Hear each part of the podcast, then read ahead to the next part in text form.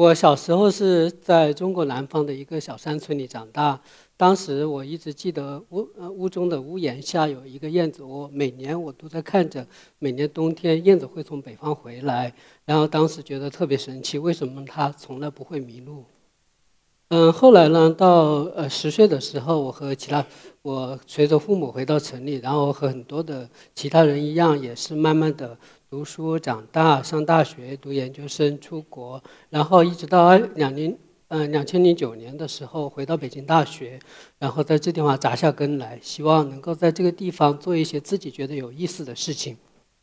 嗯，其实北京大学并不大，从东到西，从南到北，其实二十分钟可以走完。但是呢，我慢慢的不得不承认，我真的远远不如小时候的燕子，因为我总是。在这个校园中迷失方向，经常连自己办公室都找不到，需要去问人。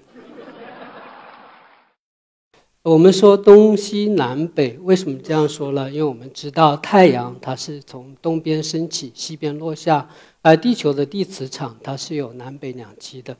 而人类难以感知的这样的一个微弱的地磁场，却对生物界有着非常重要的影响。年复一年，在美洲有一种蝴蝶叫做黑麦金斑蝶或者美洲帝王蝶。当春天的第一缕阳光照进墨西哥的这样的一个山谷中，美洲帝王蝶就开始启程往北迁飞。大概是二月底三月初的时候。每一个白天，它们大概能飞行一百到一百三十公里左右，终于到达了美国的南部，在这里产卵、生子、死亡。在沿途诞生的这一种这一代蝴蝶是第一代，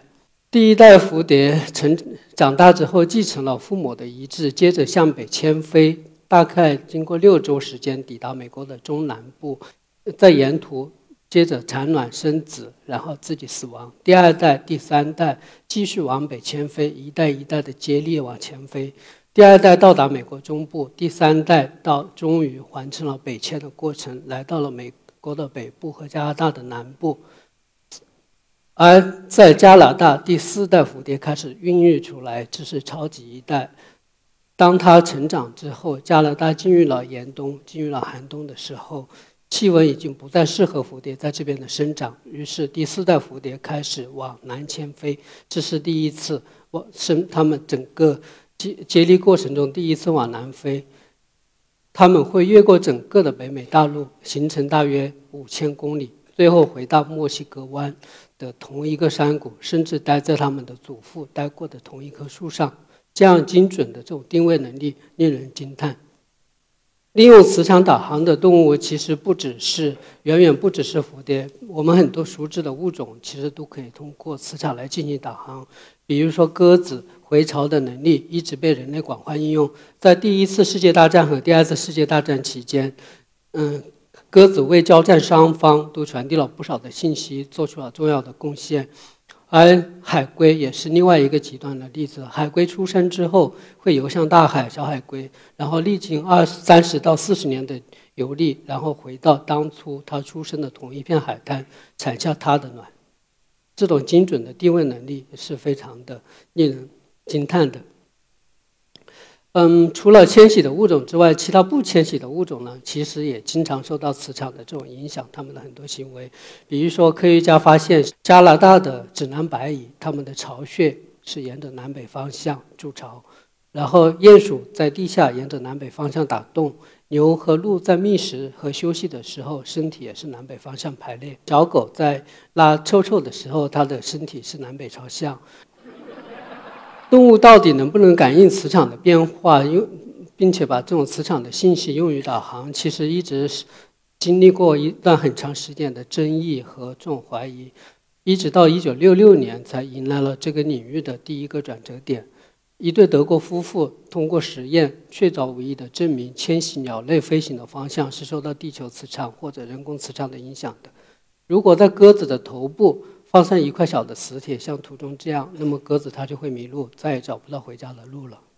那么动物到底通过一种什么样的机制来感应地球磁场的变化呢？一百多年，各种各样的假说风起云涌，但是一个个又因为没有科学的依据，慢慢的落寞，最后只剩下两个假说在目前第一个是磁铁矿的假说。呃，科学家们认为生物体内存在一些无机的磁铁矿，它通过神经系统和大脑相连，这样可以帮助动物感知地球磁场的变化。最著名的一个例子是鸽子的鸟喙，鸟喙的磁铁矿假说。因为有人在鸽子的鸟喙，也就是说鸟嘴的上边一个白色的组织里发现了铁矿石的存在，并且他们推测这种铁矿石存在于神经细胞中，通过神经与鸽子的大脑相连，这样使得鸽子获得了这种。感知磁场的这样的一个能力，但是在二零一二年，这一个假说被推翻，因为大家发现鸽子鸟喙中含有铁矿石的细胞并不是神经细胞，而是巨噬细胞，只是免疫系统的一个细胞，和磁感应没有任何关系。第二个假说呢，其实是很有意思。一九七八年，有一个非常天才的物理学家叫 Klaus Schwert，他在两三周之前刚刚去世，非常遗憾。然后他当时提出一个假设。他认为，在光激在光激活之后的一个量子反应，它的这样的一对电子是处于量子纠缠带，也就是说，它的 singlet 它的单重态到三重态之间的转换是受磁场控制的。他认为这是生物感知磁场变化的一个物质基础。他的这一理论被提出来之后，从七八年到两千年，二十二年的时间，没有人理会，认为这是一个异端邪说。一直到两千年，他进一步推测。有一个蛋白，生物体内存在一个蛋白质，叫做隐花色素，符合他预所预测的所有的特征。零八年，由另外一个实验室 Steven r a p p e r 通过基因敲除的方法证实了，在果蝇中，如果把这一个基因给敲除掉之后，也就没有这个基因之后，果蝇也就失去了这种找到方向或者感知磁场的能力。这样对这个假说是一个很大的一个推动作用。但是。这一个假说很有意思的是，它是来自于理论的推测，它也受限于理论的这样的推测，因为它越不过一个在理论上越不过一个难关。生物对磁场的反应或者这样的一个量子化学反应，它对于地球的南北极或者磁场的磁极是没有任何感知能力的。而动物的话，它需要地球的磁极，需要南北极来进行它的迁徙。所以这一个假说也是慢慢的遇到了很多的问题。动物到底是通过什么样的方式来感知呢？或者说，动物通过一个什么样的分子机器？这种分子机器在进化中被保留下来，对磁场能够感知，并且指引这种前进的方向呢？其实这是一个非常有意思的事情。一百多年来，我们已经积累了非常多的这样的动物学、生态学、行为学的这样的科学基础，而且在目前。在生物学、物理学、化学各种各样的现代化的研究手段也非常的充足，需要的呢，很多时候只是一个独辟蹊径的这样的一个视角，以及一种想象力，能够推动这样一个课题的进展。这种想象力能够使得我们。把这种宏观的看到鸟类迁飞的这样的一个宏观的现象和微观的分子机器联系起来，架设起一个桥梁来，这就是我们正在做的一个工作。我们的课题主要就是由想象力来推动它，不停地往前走。嗯，这一张图是两千零二零一零年我在自己的笔记本上画下的一张草图。因为当时我们一直在想，我们的想法是，既然大家已经知道了光对于这种动物的磁感应和和这种动物的这种迁徙是至关重要的，那么光磁的偶联到底是怎么实现的呢？我们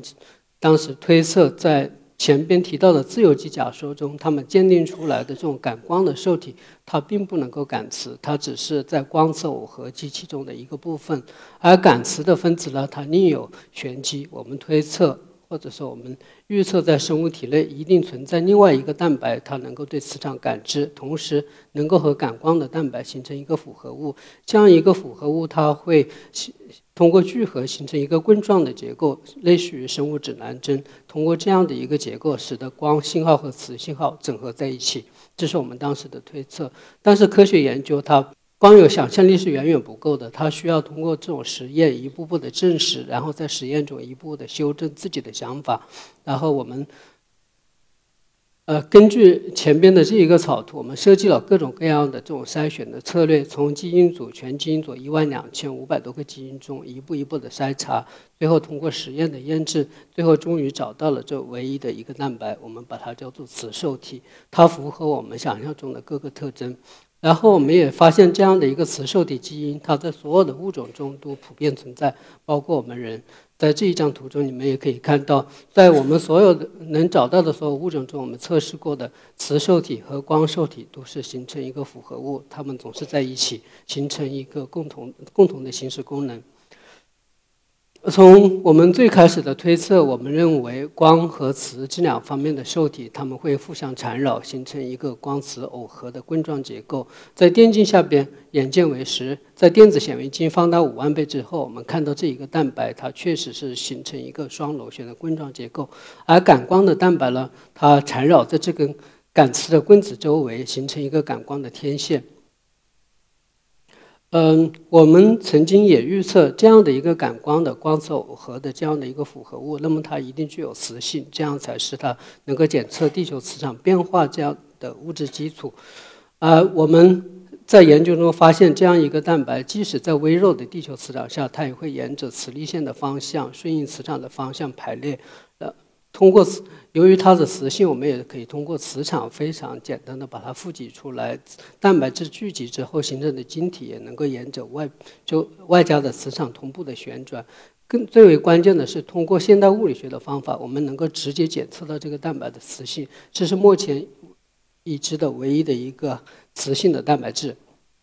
在很有意思的是，在很早很早以前，一直有一个推测，大家认为。人们认为鸽子它的眼睛不只是看到我们能看到的有形的物质世界，它也许能够通过眼睛直接看到无形的磁场的存在。而在我们的实验中，非常有意思的是，我们发现这样的一个光受体和磁受体两个蛋白质，它都是在鸽子的视网膜中同时表达，而且在视网膜的神经节细胞中具有非常高度特异的这样的一个表达模式，这进一步证明了。也许当初人们的这样的一个类似科幻的推测，也许是真的。鸽子也许真的是通过它的眼睛看到磁场。